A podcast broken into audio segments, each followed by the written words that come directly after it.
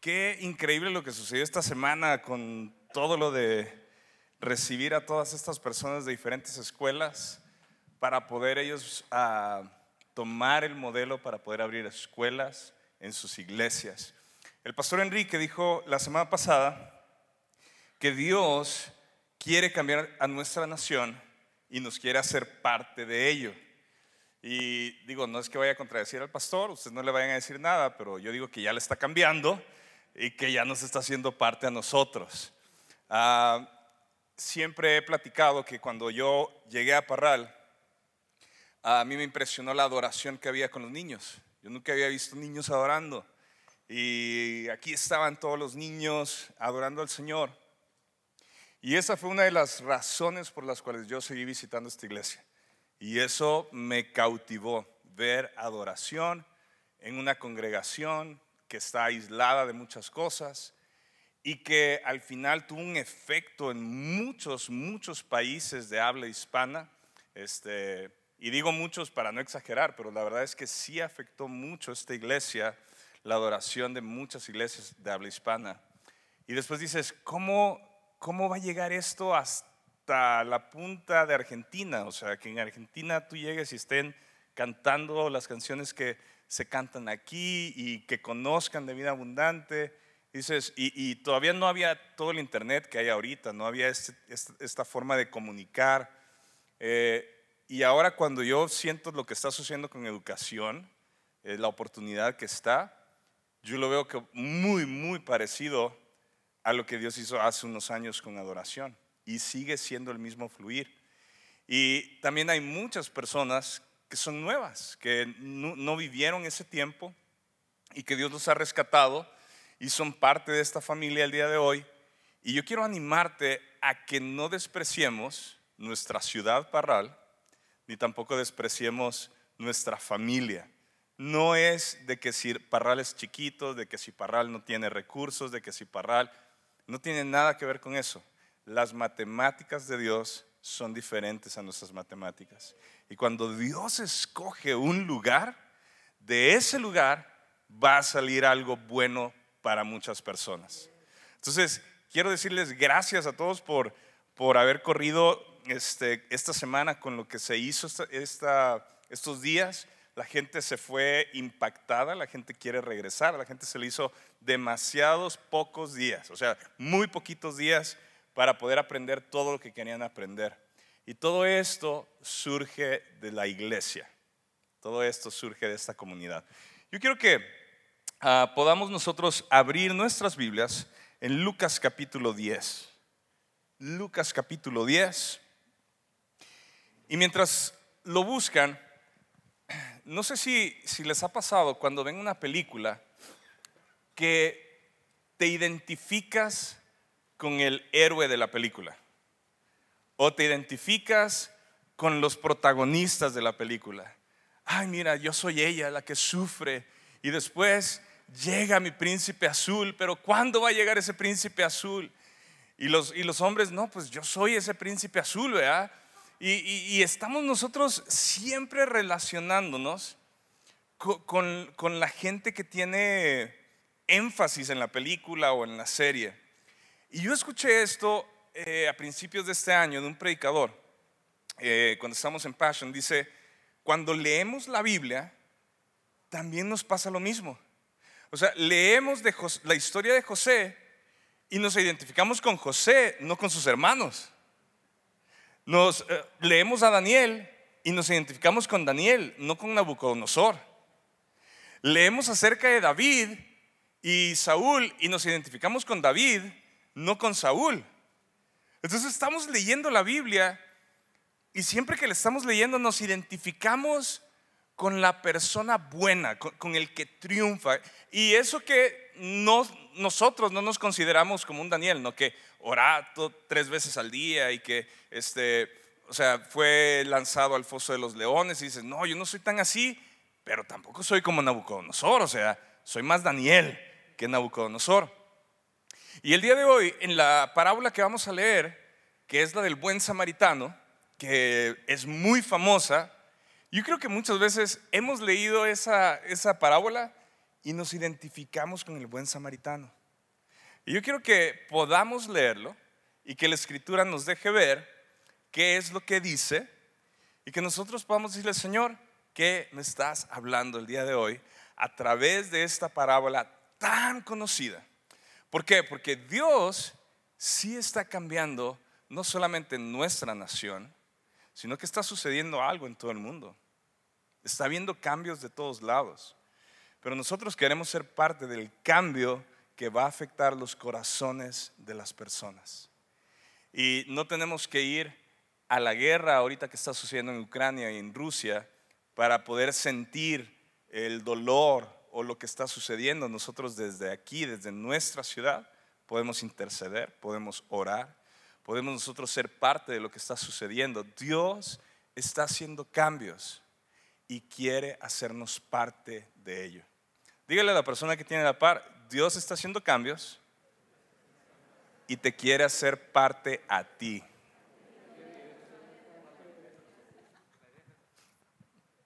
Yo sé que, que, dices, ay, le voy a decir todo esto.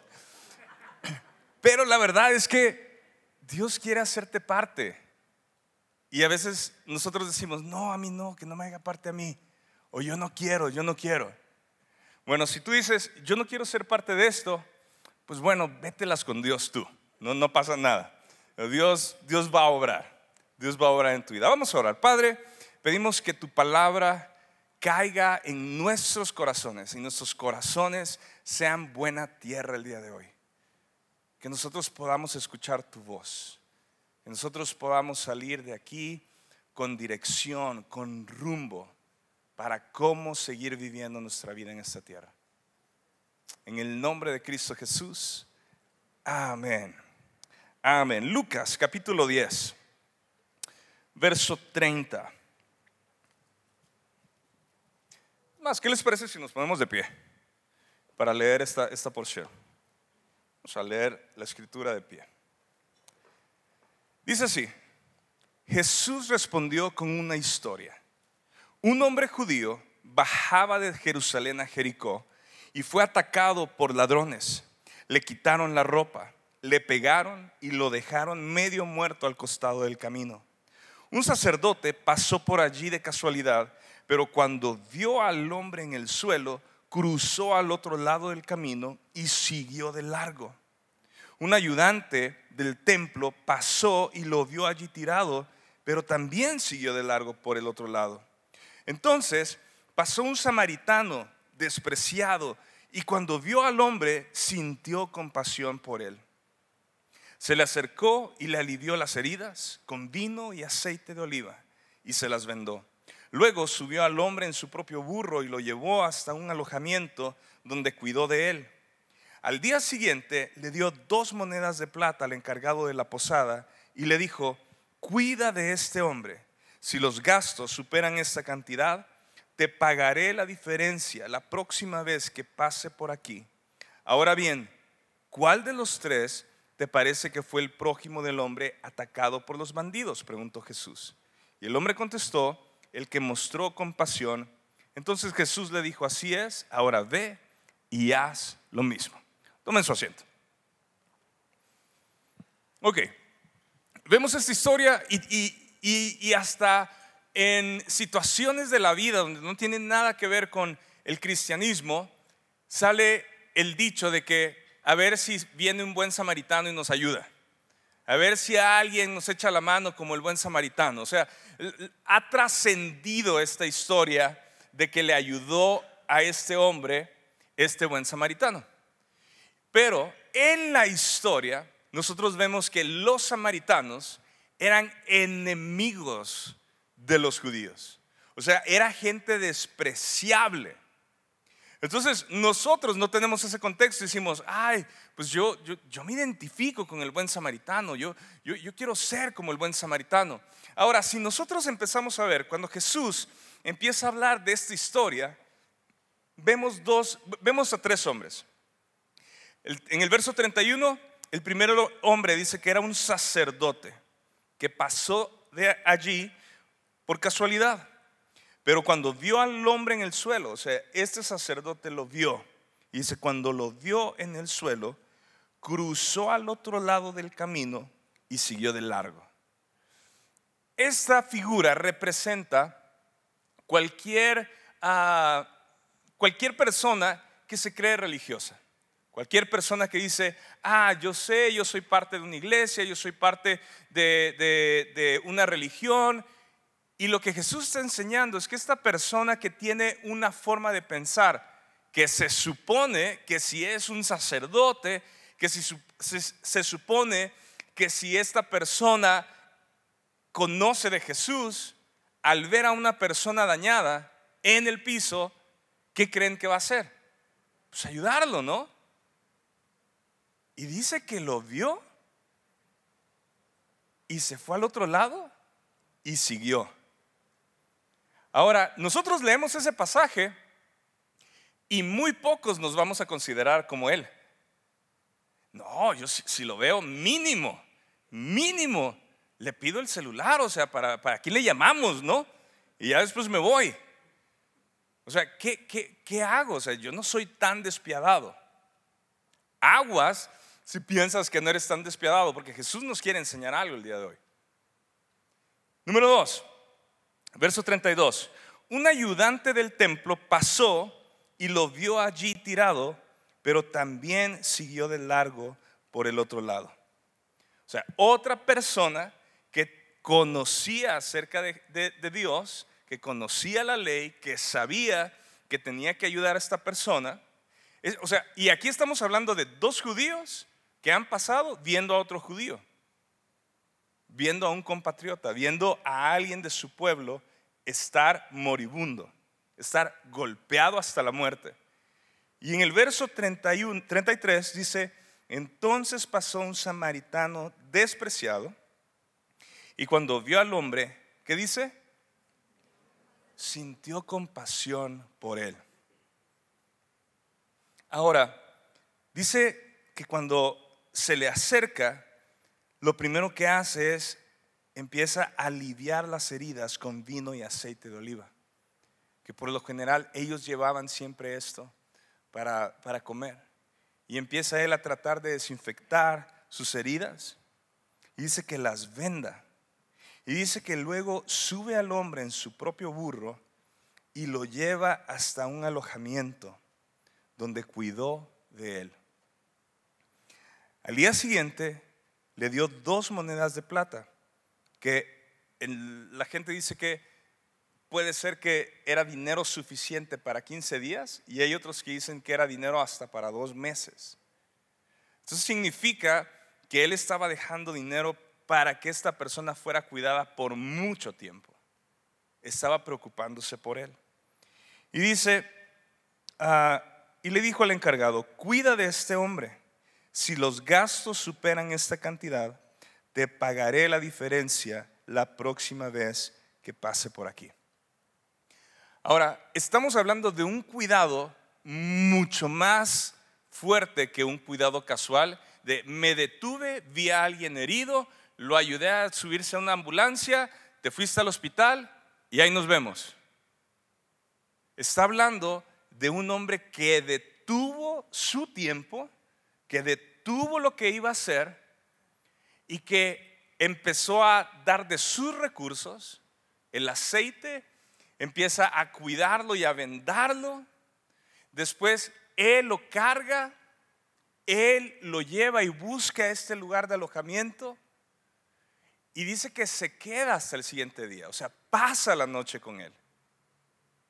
Y cuando termina de, de cuidarlo y de ver que ya está bien, se lo encarga al encargado del alojamiento y le da bastante dinero para que cubra sus gastos.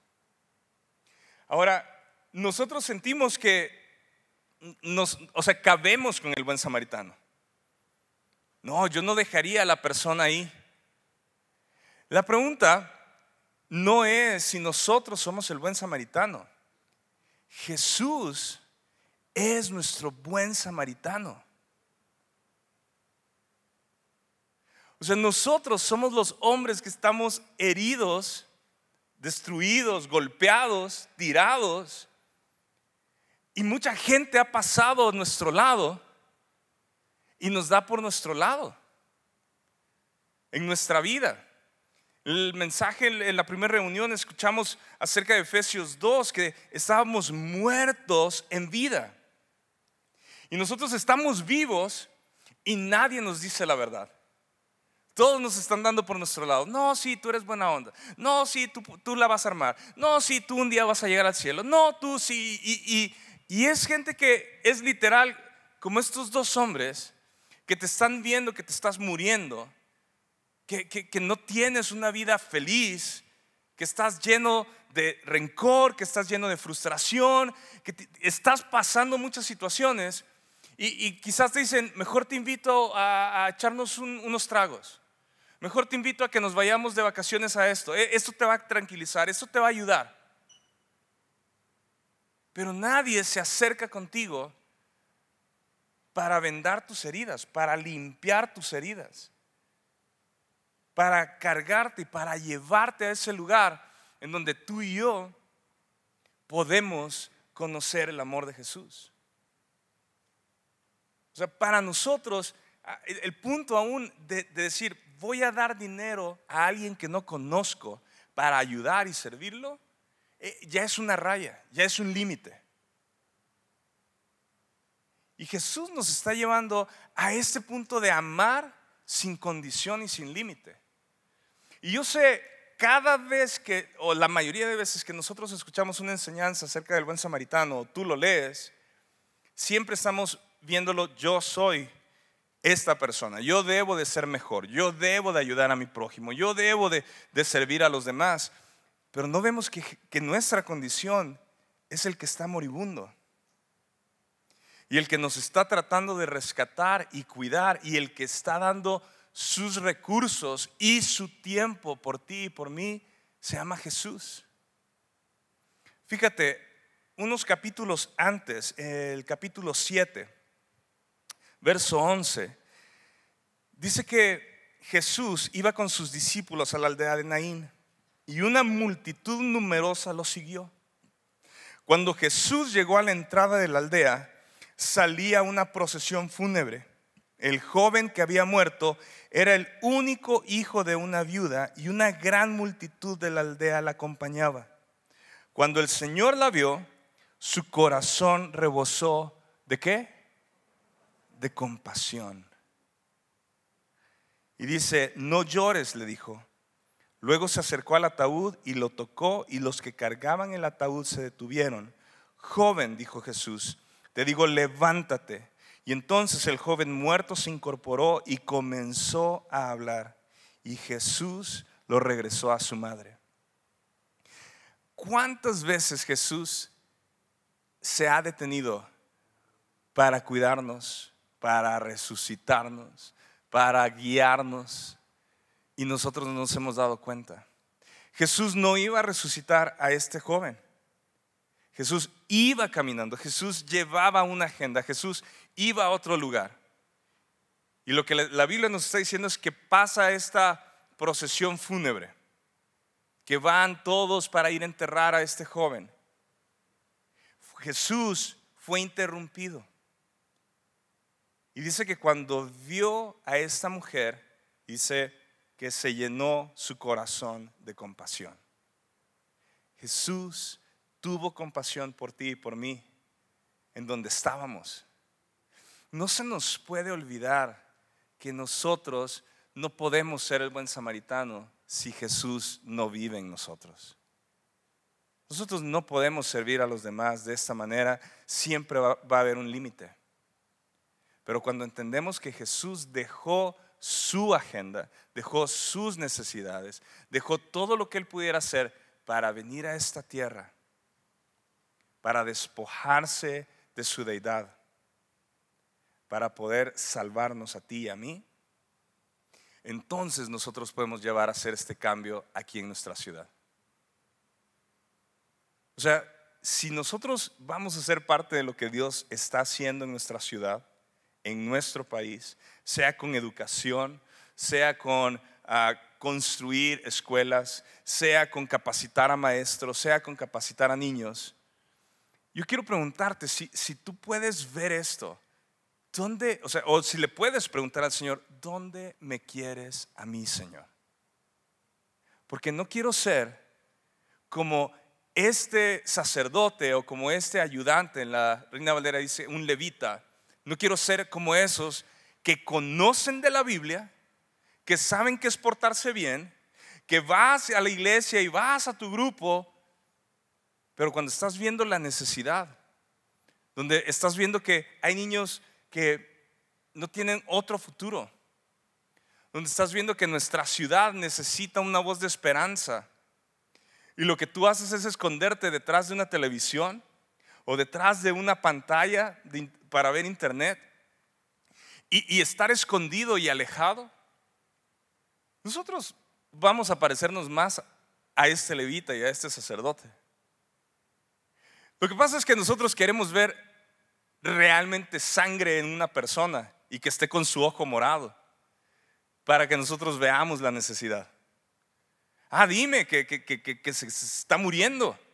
Quiero ver que está bien golpeado y que no se puede mover y que necesito yo hacer este esfuerzo.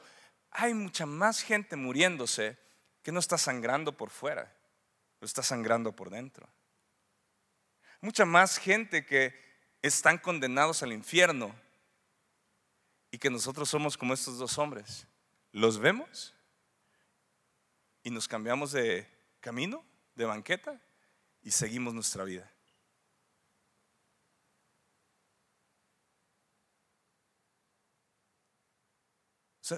Si tú y yo pensamos que vamos a ser buenos samaritanos y que vamos a seguir a Jesús porque nada más ayudamos lo que podemos ver, entonces está medias de lo que Jesús quiere hacer.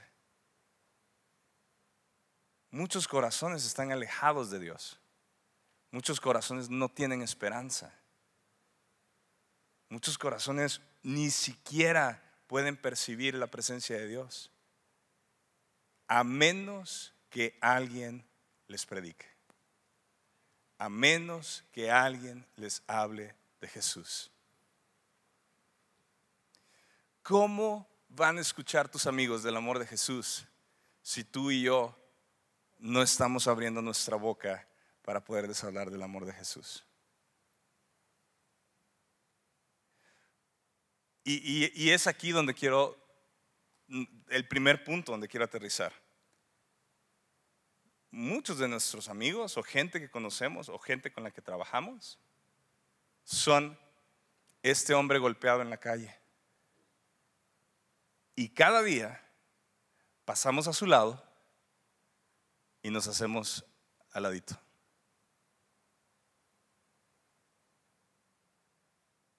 no, no estamos cuidando de Él. O sea, conoces y sabes que tu amigo, que tu familiar, que tu compañero de trabajo, que la persona que no conoces se va a ir al infierno. Lo sabes. ¿Sabes por qué has leído este libro? Te lo han dicho. Sabes que se va a ir al infierno y piensas que tiene que hay, mucho tiempo para compartirle. Que hay, hay después alguien más lo va a hacer. ¿Sabes quién más lo va a hacer? Un samaritano despreciado va a llegar y le va a vendar las heridas a esa persona. Y le va a presentar el amor de Jesús a esa persona. En unas semanas nosotros vamos a, a salir a la calle para hacer invasión de amor. Y quizá tú tienes mucho tiempo de no predicar el Evangelio. O quizá lo haces todos los días. Te felicito. O quizá dices, me da temor hablar de Jesús afuera de, o sea, en, la calle. O sea, ¿qué van a decir de mí? ¿Qué, dónde voy a quedar? Nosotros necesitamos llevar el amor de Jesús a las calles. O sea, nosotros queremos, si vamos a, a regalar alimentos, si vamos a ayudar a las personas con citas médicas, con eh, consultas dentales, con cortes de cabello, eh, jugando con los niños, restaurando parques, haciendo muchas actividades. Pero qué increíble que esa actividad me abra la oportunidad para poderle decir a alguien que Jesús lo ama y que Él dio su vida para que Él pueda tener una buena relación con el Padre. y que si él se arrepiente, Jesús va a escribir su nombre en el libro de la vida. Si tú y yo somos honestos, todo el mundo está aislado. Ya todos salen, sí, todos van a los restaurantes, hacen muchas cosas, pero en los corazones hubo aislamiento. Hay mucha comodidad. Y nosotros no queremos acomodarnos como iglesia. No podemos vivir aislados. No podemos vivir acomodados a, ah, bueno, alguien más lo va a hacer. Porque tú y yo conocemos la verdad. Ahora, quiero que veamos el otro lado de la historia con el contexto de la historia que acabamos de leer. Vámonos al verso 25 de Lucas 10. Y vamos a ver por qué Jesús cuenta esta historia. Dice, cierto día, un experto en la ley religiosa se levantó para probar a Jesús con la siguiente pregunta. O sea, este es un hombre, un maestro de la ley del Antiguo Testamento, un hombre que conocía y que sabía. Y le hace la pregunta, maestro, ¿qué debo hacer para heredar la vida eterna? Buenísima pregunta. ¿Por qué? Pues porque de esto se trata. O sea, ¿cómo voy a, cómo voy a llegar al cielo? ¿Cómo voy a tener vida eterna contigo? Solo que la motivación de la pregunta está súper mal. ¿Por era para qué? O sea, quería que Jesús se equivocara en la forma que iba a contestar. O sea, este hombre es, es un hombre que sabe que sabe y que dijo, le voy a encontrar cómo avergonzarlo o cómo encontrarle un error. Y entonces Jesús contestó, ¿qué dice la ley de Moisés? ¿Cómo la interpretas? Ahora, yo creo que este hombre no estaba esperando que Jesús le sacara otra pregunta de lo que él es un experto. Ahora fíjense, sin vacilar, él responde, amarás al Señor tu Dios con todo tu corazón, con toda tu alma, con toda tu fuerza y con toda tu mente. Y amarás a tu prójimo como a ti mismo. ¿Y qué respondió Jesús? Correcto, le dijo Jesús. Haz eso y vivirás. Ahora, hasta ahí, ¿cómo suena esta conversación? O sea, porque eh, es, pregunta, respuesta, perdón, pregunta, pregunta, respuesta, respuesta. Chéquense cómo está Jesús respondiéndole a este hombre que le está haciendo las preguntas. Y cuando dice correcto, haz eso y vivirás. Es así como que, no, dime más, o sea, o sea, ¿qué onda? Y el hombre quería justificarse sus acciones y entonces le preguntó a Jesús. ¿Qué le preguntó? ¿Y quién es mi prójimo. O sea, dijo, bueno, yo he amado a Dios con todo mi corazón, con todas mis fuerzas, con toda mi alma, con toda mi mente. Y a mi prójimo, pues también, pero vamos a ver qué dice Jesús que es mi prójimo. O sea, pero, pero chéquense, o sea, él está hablando sabiendo, yo, yo he cumplido esto, yo sé esto. Y en eso le pregunta, ¿y quién es mi prójimo? Y Jesús le responde con una historia. Ahora Jesús habla toda esta historia y en el verso 36 dice, ahora bien, ¿cuál de los tres te parece que fue el prójimo del hombre atacado por los bandidos? Fíjate, no, quiten ese, ese pasaje de ahí. ¿Cuál es la pregunta? La última pregunta del experto en la Biblia. ¿quién es mi prójimo? ¿Jesús le está respondiendo a esa respuesta? Jesús está cambiando la pregunta y le dice, ¿cuál de los tres te parece que fue el prójimo del hombre atacado por los bandidos? Este es mi segundo punto. Tú y yo siempre andamos buscando a ver quién es mi prójimo, a ver cómo lo escojo, a quién voy a amar. Porque el segundo mandamiento, el parecido al primero, es amarás a tu prójimo como a ti mismo. Y nosotros decimos, pues voy a amar a mi prójimo. Y todos, ¿quién es mi prójimo? La pregunta no es, ¿quién es mi prójimo? ¿Cuál es la pregunta? Estoy siendo yo el prójimo para las personas. Esto no se trata de yo escojo amar, se trata de que yo voy a vivir amando para ser un prójimo para todos los demás. ¿Sí me estoy explicando? Si puedes ver cómo Jesús le enseña con una historia que no se trataba de, ah, ese va a ser tu prójimo, el que está herido, el que está dañado. Y todos diríamos, ay, sí, pues ese es mi prójimo, hay que ayudarlo. Lo que estamos viendo es que el samaritano, enemigo de los judíos, que no compartía las tradiciones ni conocía la ley como los judíos, termina siendo el prójimo para el que está dañado.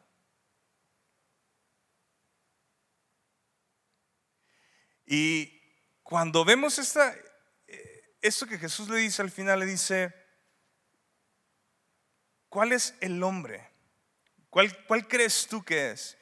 Y le dice, el que mostró compasión. Entonces Jesús le dijo, así es, ahora ve y haz lo mismo. Eso es lo que Jesús nos está diciendo a todos el día de hoy. Número uno, nosotros somos los que necesitamos ser restaurados y recogidos. Y no podemos olvidarnos de eso. Nosotros necesitamos entender que nosotros estábamos moribundos, muertos en nuestro pecado y Jesús nos sacó de ahí. Y número dos, Jesús nos está diciendo, deja de andar buscando a quién vas a amar y a quién vas a seleccionar de quién es tu prójimo. Tú necesitas ser el prójimo de todos los que necesitan ayuda. El cambio está en nosotros. Deja de estar pensando, necesito que alguien me ayude, es que a mí nadie me, pela, a mí nadie me hace nada no se trata de nuestra historia solamente. Jesús ya intervino en nosotros. Jesús ya nos liberó, Jesús ya nos cuidó, Jesús dio su vida. Jesús ya pagó todo nuestro cuidado. Y lo que está sucediendo, e, en la primera reunión, cuando vimos a las 10 personas bautizarse, cada una diciendo, Dios me perdonó, soy una nueva persona. Lo voy a seguir hasta el final. Cuando Cristo hace esta obra en nosotros, nos limpia, nos restaura, somos una persona diferente. Y esta semana que estas semanas que vamos a empezar a servir a nuestra comunidad, no se trata nada más de que te sientas útil. Se trata de que veamos el amor de Dios en ti y en mí, vendando las heridas de otros sirviendo a otros, sabiendo que yo no puedo tomar el lugar del buen samaritano, es Cristo en mí para poder servir a otros. Porque vamos a salir y vamos a amar a nuestro prójimo. Amamos a Dios con todo nuestro ser, con toda nuestra alma, con toda nuestra mente, con todo nuestro cuerpo y a nuestro prójimo como a nosotros mismos. Entonces, puesto a pensar, que todo lo que este samaritano hizo por este hombre es como nosotros nos cuidaríamos a nosotros mismos. Si tú estuvieras bien golpeado, ¿no escatimarías dinero? Y tú mismo buscarías estar bien atendido y limpiar tus heridas y ser transportado a un lugar donde puedas estar seguro. Pero para otra persona, nosotros no hacemos eso. Es como, ¿hasta dónde voy a llegar? Y hay un amor que va mucho más allá de cumplir una agenda, de cumplir con gente. Es un amor sin límites que el Espíritu Santo pone en todos nosotros. Y yo quiero retarte, quiero animarte, quiero exhortarte, como la quieras recibir, a que salgamos no para ser útiles, sino para llevar el mensaje de Jesús como sus manos y como sus pies a nuestra ciudad, dándole aquí. Yo sé que no somos los únicos en ayudar a otros. Yo sé que hay mucha más gente ayudando en nuestra ciudad, pero hay una diferencia. ¿En dónde va a estar la diferencia? Cuando de nuestra boca salga el mensaje de las buenas noticias de salvación. Cuando llegue alguien enfermo y pongamos nuestras manos y oremos por el enfermo y el enfermo sane. Cuando nosotros podamos abrazar a alguien que ha perdido a alguien, que está pasando una situación difícil, y nosotros podamos decir que Jesús vino para dar su vida y perdonar sus pecados, y que Jesús nos acompaña en medio del dolor. Que lo más difícil que estemos pasando, lo podemos pasar con Jesús. Y ahí está la diferencia. Qué bueno que hayan muchos más movimientos ayudando a nuestra ciudad. Pero lo que nos toque a nosotros, porque si tú piensas, ¿hay más gente haciendo estas cosas? Claro que sí.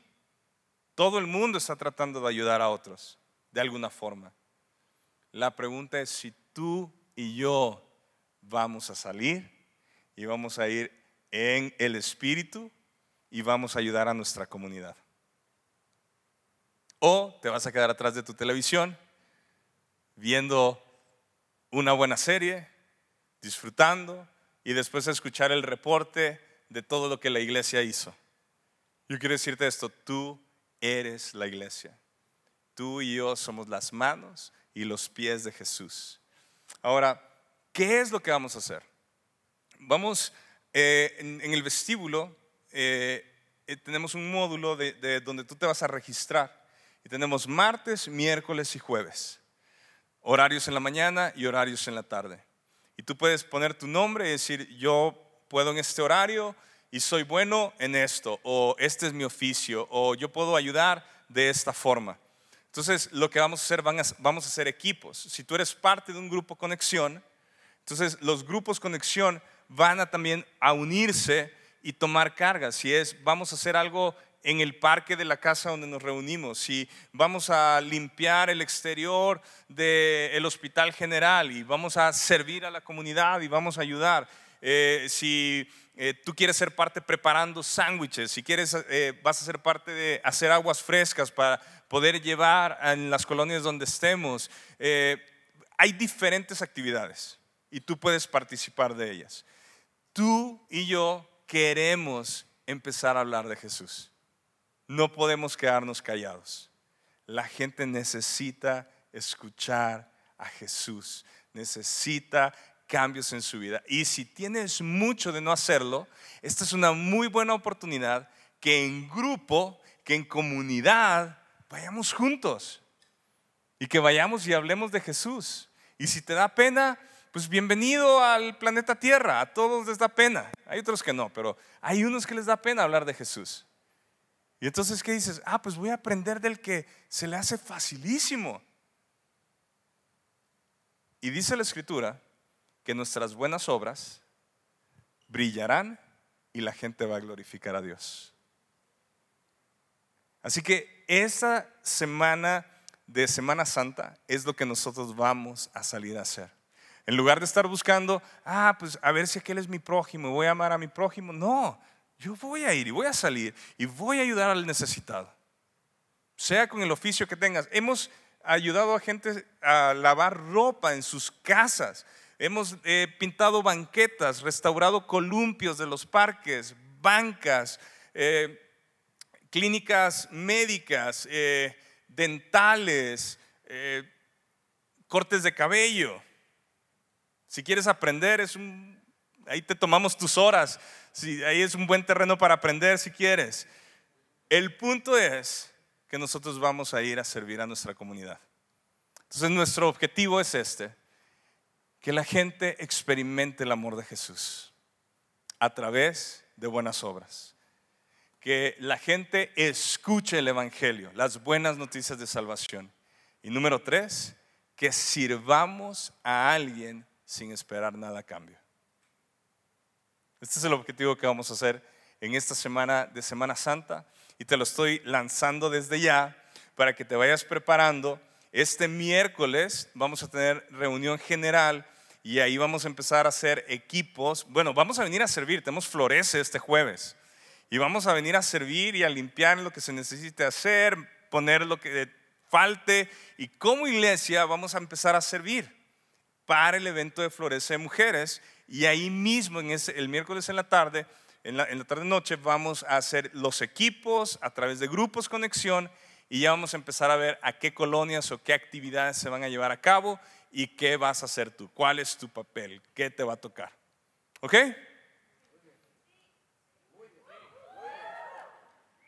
O sea, esto no es una predicación de, ah, qué grueso y ya me fui. Esto es una predicación para que cada uno de nosotros veamos, yo voy, yo no me voy a hacer de la vista gorda con las personas que están sufriendo, sea necesidad física o necesidad espiritual. Me voy a hacer responsable de todos aquellos que necesiten escuchar del amor de Jesús. Pónganse de pie, vamos a orar. Padre, tú nos has, tú nos has rescatado de la muerte en que vivíamos, del lugar en donde estábamos atorados, viviendo, respirando, pero muertos en nuestro espíritu. Y nos estás dando la oportunidad de poder llevar ese mismo mensaje a otros. Padre, yo pido que a cada uno de los que estamos aquí, Padre, que haya e, este, este deseo de aprender a hablar acerca de ti, Señor. De poder llevar el mensaje de las buenas noticias de salvación. Que no nos quedemos acomodados en nuestra casa o pensando que alguien más lo va a hacer. Tú dijiste que el que te siguiera lo harías pescador de hombres. Y muchos nos hemos quedado atrás con esto. No hemos querido salir a echar la red y pescar hombres y mujeres que necesitan de tu amor. Señor, prepáranos como iglesia. Levanta tus manos y dile, Señor, heme aquí. Yo quiero que de mi boca salga el evangelio de salvación. Úngenos, Espíritu Santo, a cada uno que vayamos con poder, que vayamos con denuedo para predicar la palabra.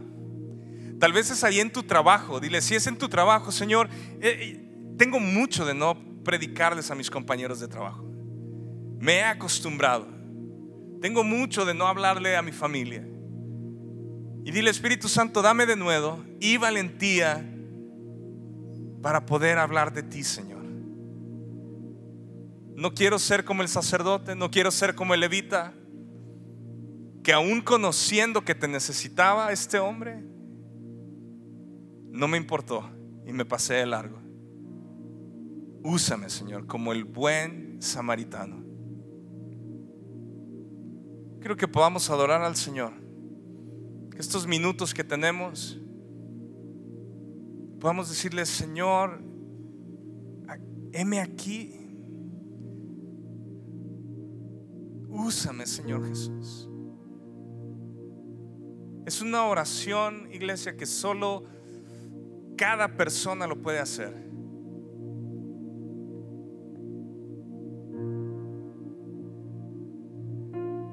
El Señor, no me quiero quedar a medias.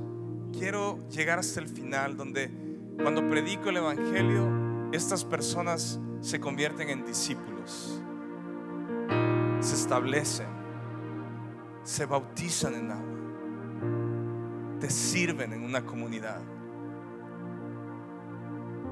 Yo pido, Señor, que todos los que estamos y somos parte de esta iglesia, Señor,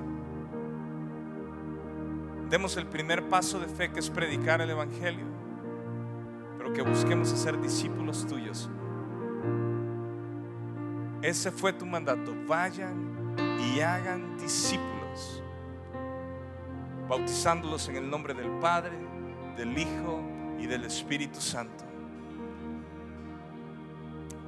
Y enséñales a obedecer lo que yo les he enseñado. Gracias.